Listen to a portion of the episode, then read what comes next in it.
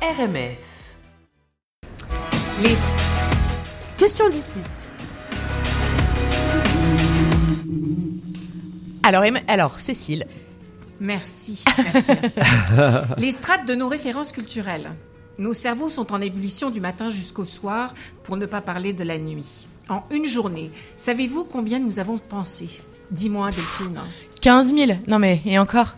60 000 Du bon stock pour euh, nos prochaines euh, méditations. C'est ça. C'est ça.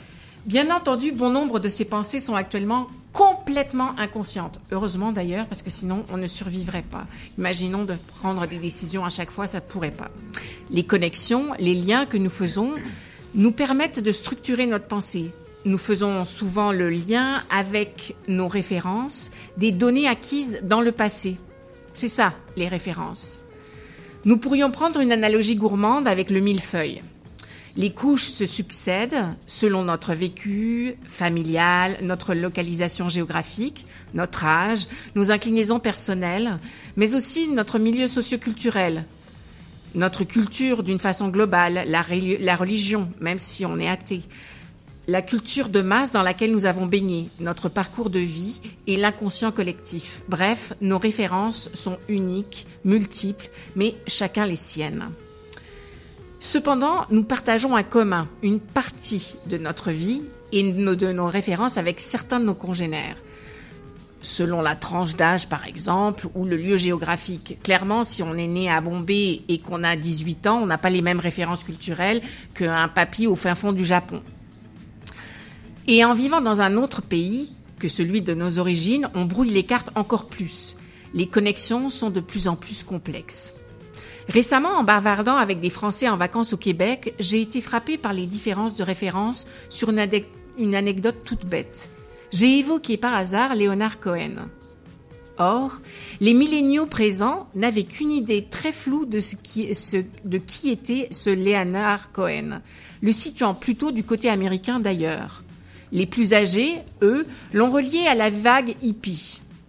Alors qu'au Québec, toutes les générations confondues, on connaît Léonard Cohen comme une icône de Montréal, poète, romancier, auteur, compositeur, interprète, mort en 2016.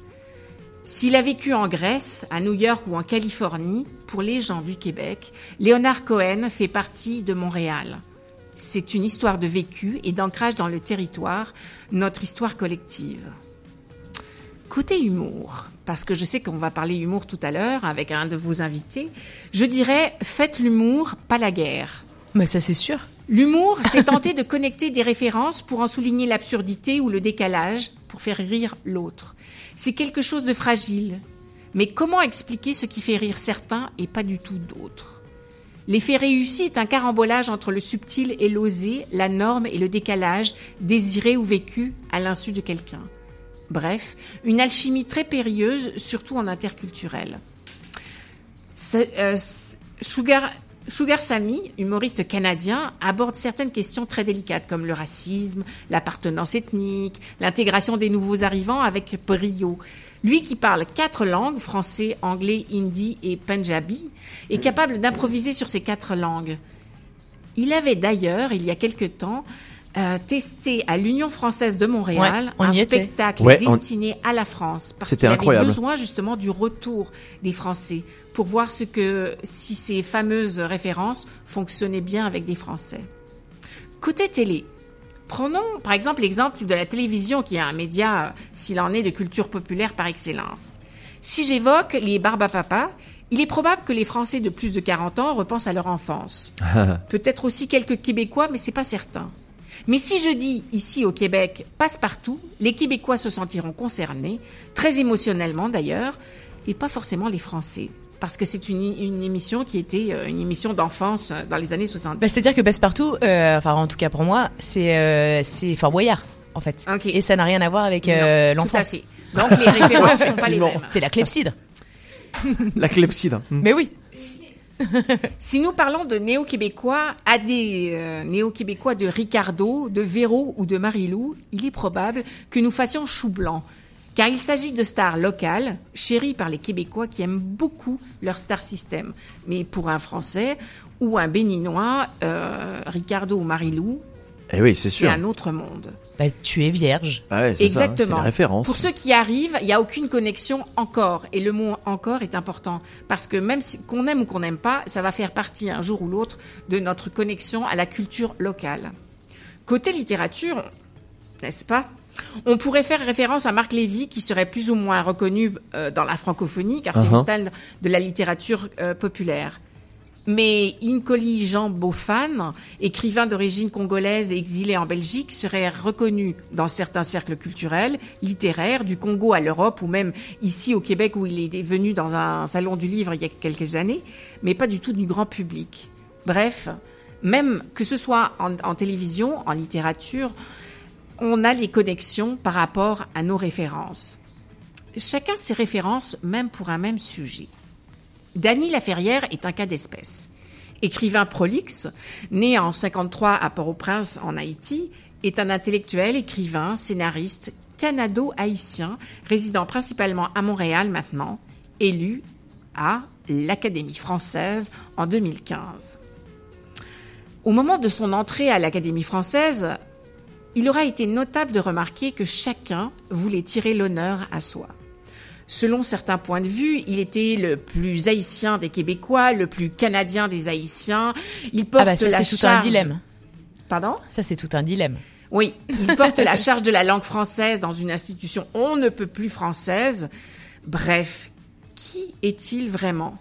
Si ce n'est une incommensurable superposition de strates, de références qui ont fait de, de lui cet écrivain fantastique. D'Haïti à Montréal, des Caraïbes en passant à Miami ou à Paris. Bref, je, je replogue euh, mon, tout ce qu'on ne, euh, ne te dira pas Mongo de Dany Laferrière pour comprendre mieux le Québec. Mais à vous, je demande, êtes-vous conscient réellement de vos références et que choisissez-vous de développer comme nouvelle connexion au Québec? Comment arrivez-vous à juxtaposer vos cultures? C'est une question intéressante, non? Totalement. Totalement. Euh, je voudrais juste faire une petite référence euh, culturelle et littéraire puisque euh, le salon du livre était la semaine dernière. Une star euh, du du paysage médiatique, économique de, du Québec, c'est Danielle Hinkel. Danielle Hinkel, en fait, elle a vécu euh, au Maroc, en Algérie, elle a travaillé pour un, un consulat américain et finalement elle est au Québec depuis 1990. C'est une femme euh, de, qui fait du business. Elle était euh, à l'œil du dragon et elle, euh, elle embrasse une réalité sur euh, l'immigration, sur euh, les codes culturels qui sont euh, importants à ses yeux. Elle parle de la famille. elle parle de beaucoup de, de thématiques qui sont pour les immigrants, les néo-québécois, mais aussi les Québécois importants sur la religion, la laïcité, la création et la répartition des richesses, l'éducation, la vision de l'entrepreneuriat, bref, quelque chose d'intéressant. Et son livre, c'est? C'est ces différences qui nous rassemblent de Daniel Henkel aux éditions Plomb. Ok, merci beaucoup Cécile. Bonne lecture. Merci. C'était la chronique Question d'ici.